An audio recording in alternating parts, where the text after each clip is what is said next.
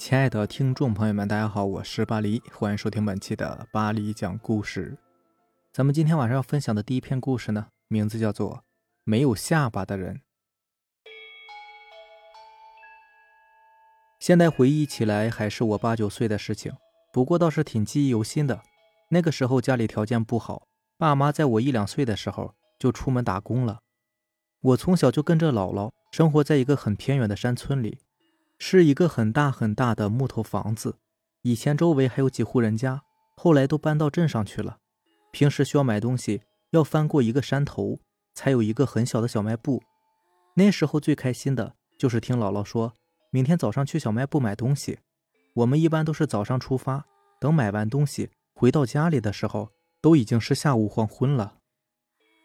那个时候我在村里的小学读书，学生加上老师，一共也就才八个人。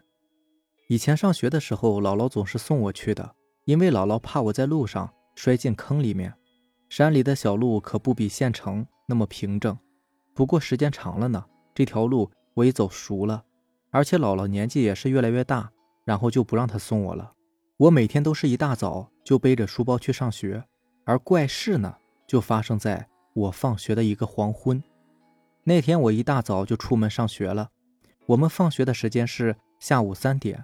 因为老师知道我们住的比较远，所以都是趁着天还大亮，好让我们回去。毕竟山路不好走嘛。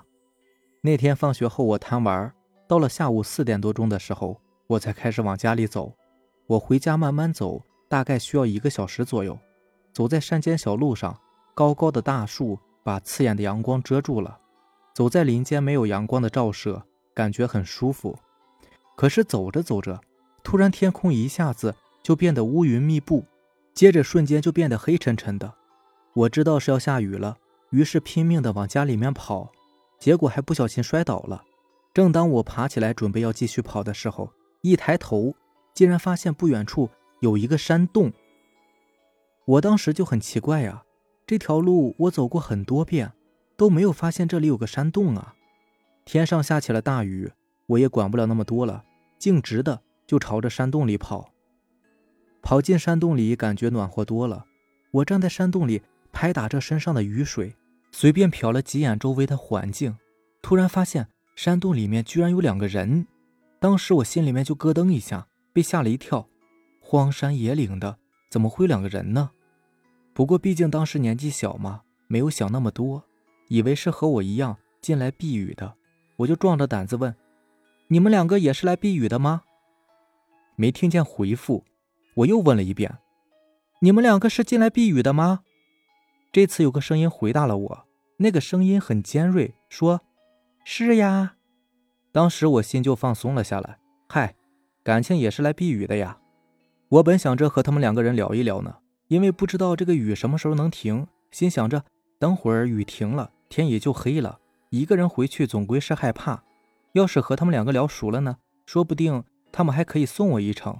毕竟我是小孩，他们是大人嘛，大人总该是要帮助小孩子的呀。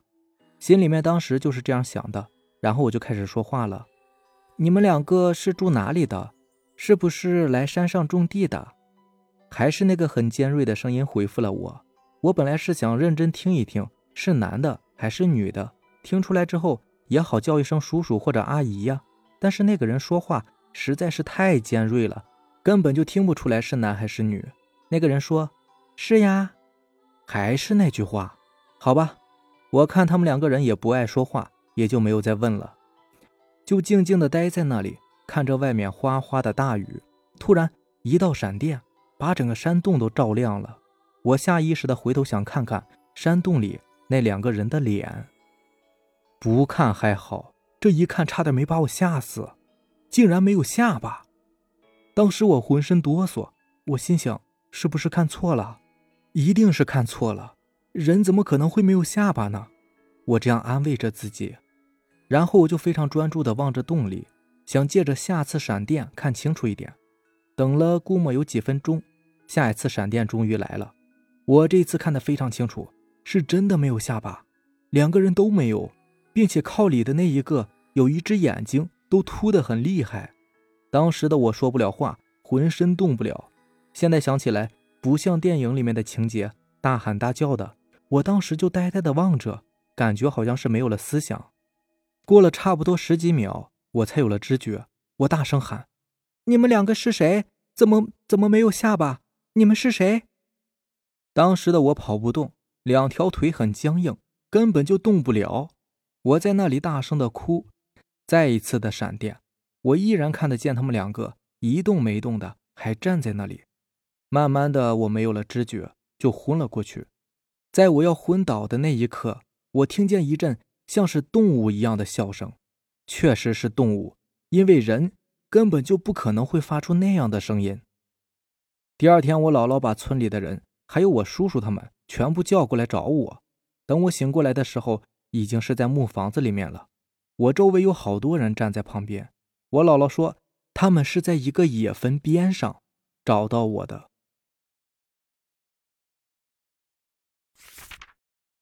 下面这个故事名字叫做《越战老兵的故事》。这个故事呢，是一个老兵告诉我妹夫的。可惜的是呢，我没有听见，是我妹夫转述给我的。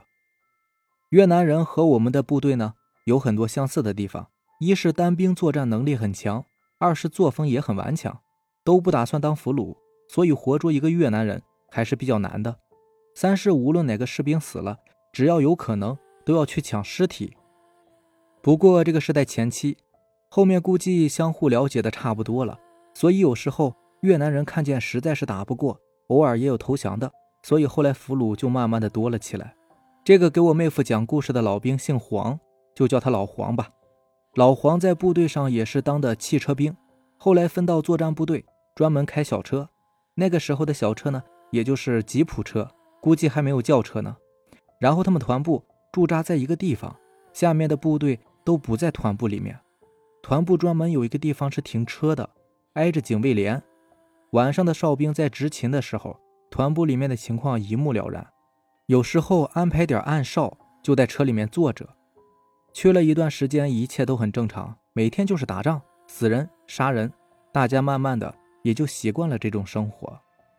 有一天晚上，团部一个机关兵出来解手，那个时候要是解小手的话，随便找个没人的地儿。也就解决了。男人嘛，哪儿都一样。可是这小子呢，非要到停车的地方去解手。估计当时还没有完全醒明白呢。到了一个车后面，拉开裤子就开始放水。放完了就准备回去接着睡觉。可就在这个时候，他看见边上一个吉普车的门是开着的，有一个人撅着屁股在里面翻东西。开始以为是哨兵，可是心说。今天没有安排暗哨啊，这人谁呀？找什么东西这么仔细啊？我这么大动静，他都没有发现我，这警惕性也太差了吧！说着就走过去准备看看，边走边说：“兄弟，干嘛呢？这大半夜的，你跟这儿翻毛呢？”那个人是头也不回，就叽里呱啦的说了一段越南话。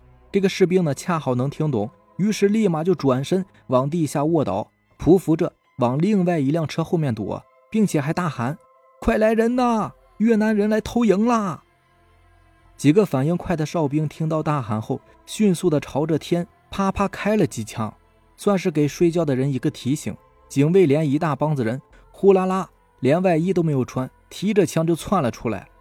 老黄也跟在其中，大家几下就把团部周围都警戒上了。团部就这么点儿大，这么多人到处乱转。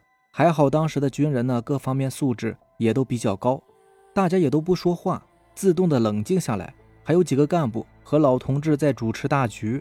不过过了一会儿，大家发现不对呀，哪有越南人呢？就算个子再小，也不会小到看不见吧？于是就有人问那个哨兵：“谁发现的越南人呢？”哨兵说：“我也不知道啊，就听见有人大喊大叫的，不会是越南人学了汉语来扰乱军心吧？”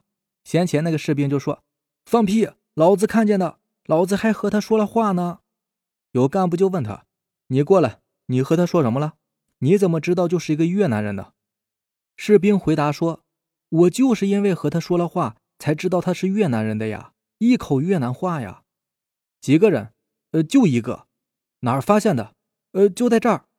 你和他说了什么？呃，我是出来解手的，就发现他在那里埋伏着。我还不知道呢，问他在干什么，他好像是说在找耳朵还是什么的。找耳朵？你怕不是在梦游吧？不是啊，肯定是越南人。我来这么久了，我还分不清中国人和越南人吗？再说了，咱们这里有几个人会说越南话呀？那人呢？人不可能就这样消失了吧？俩人正说着，驾驶班的一个战士听后就担忧的说：“我靠，不会是小张吧？压在车上放了几个耳朵呢？”那个小张听到有人叫他名字，也站出来说：“不是我呀，我在班上睡觉呢。你要不说耳朵的事儿，我都快忘了。”干部听后就问：“到底是怎么回事？你们都见鬼了呀？一个找一个放的，你耳朵放车里了呀？”于是小张和那个驾驶员站出来说：“昨天呢，抓了一个越南士兵，前面就带回来，可是路上那个孙子挣扎不停，手脚都被绑起来扔后座了，还非要往方向盘那里撞，想和我们同归于尽。我们也是没有办法，半路上就一枪把他给打死了，把耳朵放在车上就回来了。”不过后来就把这事儿给忘了。驾驶员打开车的杂物箱，里面赫然放着两个人的耳朵。这下连几个干部都傻眼了，这事儿太悬了吧？难道还真的是有鬼不成？赶紧吧，把这俩耳朵给埋了。最后还是老黄站出来接过这个任务。他和另外两个战友在营地里面待了一会儿，等天蒙蒙亮的时候，战战兢兢地开着车，把这俩耳朵给埋在几公里外的一个地方。不过还好，以后也没有什么其他怪事发生，这事儿啊也就算是过去了。好了，以上就是咱们今天晚上要分享的故事了。如果喜欢咱们的节目呢，就点个订阅吧。行，那让咱们下期见，拜拜，晚安。